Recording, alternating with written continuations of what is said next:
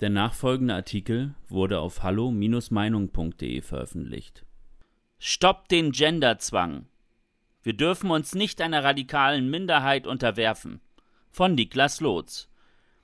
Zwei Drittel der Deutschen lehnen das Gendern laut repräsentativen Umfragen ab. Damit sollte eigentlich in einer Demokratie jede Diskussion zu dem Thema beendet sein. Die Mehrheitsgesellschaft möchte diesen Irrsinn nicht in ihrem Leben haben. Statt aber das Gendern folgerichtig nur noch als Privatsache zu betrachten, versucht eine radikale Minderheit es der Gesellschaft trotzdem aufzuzwingen. In Deutschland hat es mittlerweile schon Tradition, dass man sich fast permanent mit Minderheiten beschäftigt und gesellschaftliche Mehrheiten ignoriert. So dreht sich die öffentliche Debatte meist um Themen wie Rassismus, Gender, Regenbogenfahnen oder Umweltaktivisten.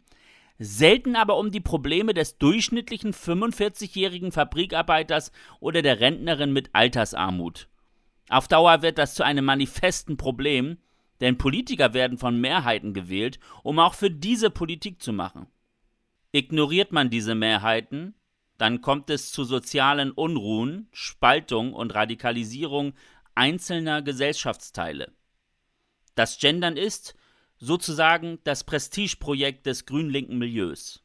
Diese Menschen wollen unsere Gesellschaft radikal verändern und fangen daher symbolisch mit der Sprache an. Das Gendern steht dafür, die Normalität in Frage zu stellen und Minderheiten in den Mittelpunkt zu stellen. Der entscheidende Fehler für die Toleranz selbiger ist das absolut nicht förderlich. Inzwischen ist Deutschland so weit, dass der Großteil der Bevölkerung kein Problem mit Minderheiten hat und diese als selbstverständlichen Teil der Gesellschaft wahrnimmt. Das Problem ist das permanente in den Vordergrund rücken dieser Minderheiten. Beispielsweise zwingt die Stadt Bonn nun ihre Mitarbeiter zum Gendern. Dass eine öffentliche Verwaltung, die politisch neutral sein sollte, ein solches linkspolitisches Statement setzt, ist absolut indiskutabel. Das Prinzip ist nämlich folgendes. Grüne und Linke in hohen Positionen verordnen allen anderen, sich dem Genderzwang zu unterwerfen. Wer es nicht macht, bekommt Probleme bezüglich seines Jobs. Somit kann eine Minderheit, welche die Schaltstellen der Gesellschaft besetzt, der Mehrheit ihre Ideologie aufzwingen. Auch dass der öffentlich-rechtliche Rundfunk gendert, ist ein Schlag ins Gesicht für die vorgeschriebene Neutralität. Warum werden Millionen Gebührenzahler gegen ihren Willen mit diesem linken Neusprech geframed? Auf welcher Grundlage erdreistet man sich, etwas in den gesellschaftlichen Ablauf zu integrieren, was die Mehrheit klar ablehnt? Auch hier ist das Motiv wieder schnell klar. Gendern soll durch die tägliche Beschallung von ARD und ZDF normalisiert werden. Niemand hat aber gefragt, ob wir unseren Rundfunkbeitrag für die Akzeptanzschaffung für Schwachsinn ausgeben wollen. Nicht nur die öffentlichen Institutionen, sondern auch staatlich subventionierte Unternehmen sollten sich eigentlich in politischer Zurückhaltung üben. Nun hat aber auch die Lufthansa beschlossen, dass die Anrede Damen und Herren zukünftig wegfallen wird und das Personal stattdessen gezwungen sein wird, auf genderneutrale Formulierungen zurückzugreifen. Auch hier ändert sich also die Anrede für die breite Mehrheit der Bevölkerung aufgrund der vermeintlichen Rücksichtsnahme auf eine faktisch sehr kleine Minderheit. Politik, Medien und Unternehmen entscheiden also für die Masse der Menschen, wie ihr Alltag auszusehen hat und in welcher Realität das alltägliche Leben stattfindet.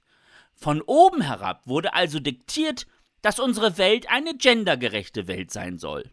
Dass die Mehrheit der Bevölkerung das nicht will, spielt bei der Umsetzung schlichtweg keine Rolle.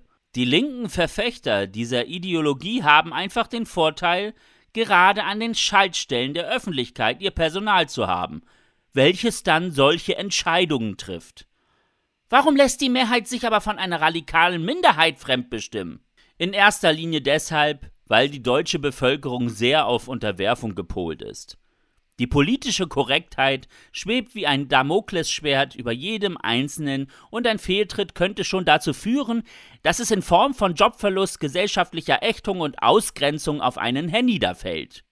Schweigen und einfach mitmachen ist da natürlich deutlich sicherer und bequemer. Auch wenn das natürlich bedeutet, auch beim Gendern mitzumachen. Weil sich die schweigende Mehrheit nicht traut, sich zu wehren, entwickelt sich also die gesamte Gesellschaft immer weiter in eine Richtung, mit welcher die Mehrheit der Menschen kaum etwas anfangen kann. Das führt zu einer Entfremdung und einem Politikverdruss, der langfristig eine große Gefahr für unser Land darstellt. Es wäre also enorm wichtig, dass die Mehrheit endlich Mut schöpft und sich nicht länger der radikalen Minderheit unterwirft. Je früher die Ideologie dieser Minderheit gestoppt wird, desto geringer sind die gesellschaftlichen Schäden.